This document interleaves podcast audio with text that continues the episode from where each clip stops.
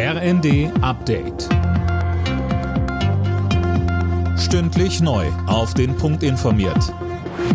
Ich bin Finn Riebesell. Bundeskanzler Scholz hat zu gegenseitigem Respekt und zu Zuversicht im neuen Jahr aufgerufen. In seiner Neujahrsansprache sagte Scholz, viele pessimistische Prognosen seien nicht eingetreten. Die Inflation ist gesunken, Löhne und Renten steigen, die Gasspeicher sind randvoll. Das macht die Herausforderungen unserer Zeit nicht kleiner, aber das gibt Mut, dass wir ihnen gewachsen sind, so Scholz. Die Menschen in Deutschland hätten sich gegen den Wirtschaftseinbruch gestemmt. Mit Blick auf die zahlreichen Krisen sagte Scholz, unsere Welt ist unruhiger und rauer geworden, aber wir in Deutschland kommen dadurch.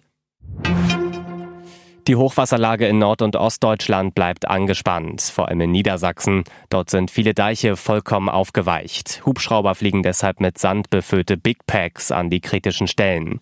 Das THW geht davon aus, dass der Einsatz noch Tage dauern wird.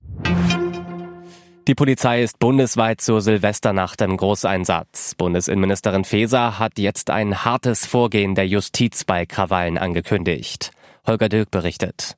Die SPD-Politikerin sagte dem Berliner Tagesspiegel, die Sicherheitsbehörden seien wachsam und hätten die Lage genau im Blick.